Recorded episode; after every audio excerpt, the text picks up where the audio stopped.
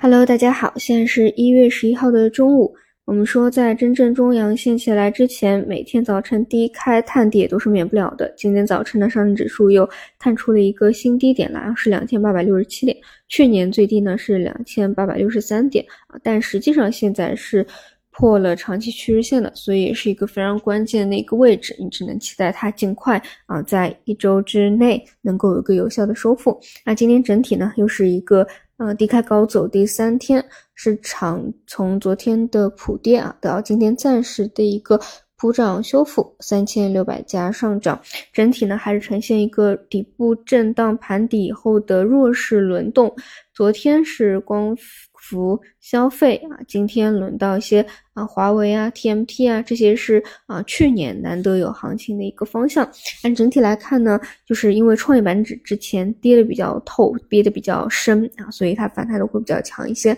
然后北证呢自己的节奏，嗯，就是我感觉还是埋伏他们比较多啊，所以当中也是走了一波三折。这个是啊，去看它啊，专门去看就好了，不然我们还是专注于，我觉得一个是跌的比较深啊，最透的创业板指，理论上也是后面一旦变好，弹性会比较强的啊。一个呢是继续去看主板这边，这里我倾向于就是如果啊这个市场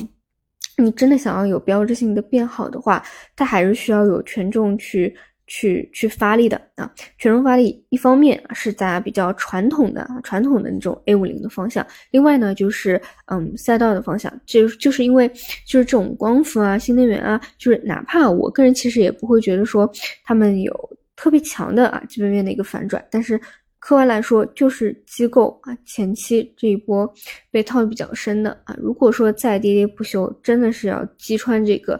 长均线对于其他大部分的个股来说都很难了啊，就是后面就会嗯有比较大的一个流动性的问题啊，所以希望这些方向能够托底托得住吧，这是我个人的一个观点啊。具体后面资金怎么再去凝聚共识啊啊，这个后面且走且看了啊。今天整体呢。还是量能萎缩的比较厉害啊，还不是一个比较明显的放量推涨，也不是一个嗯真正这种走势非常强力的那种中大阳线啊推土机的一种走势，所以还是耐心吧。我上午也讲过，因为十三号这个周末有它弯弯那边的事件嘛，所以其实我觉得也。没有那么急啊，这两天就先苟过去，等这个事情彻底落地了啊，再去看看筑底完成以后啊，资金有没有去做做吧。好的，那么我们就晚上再见。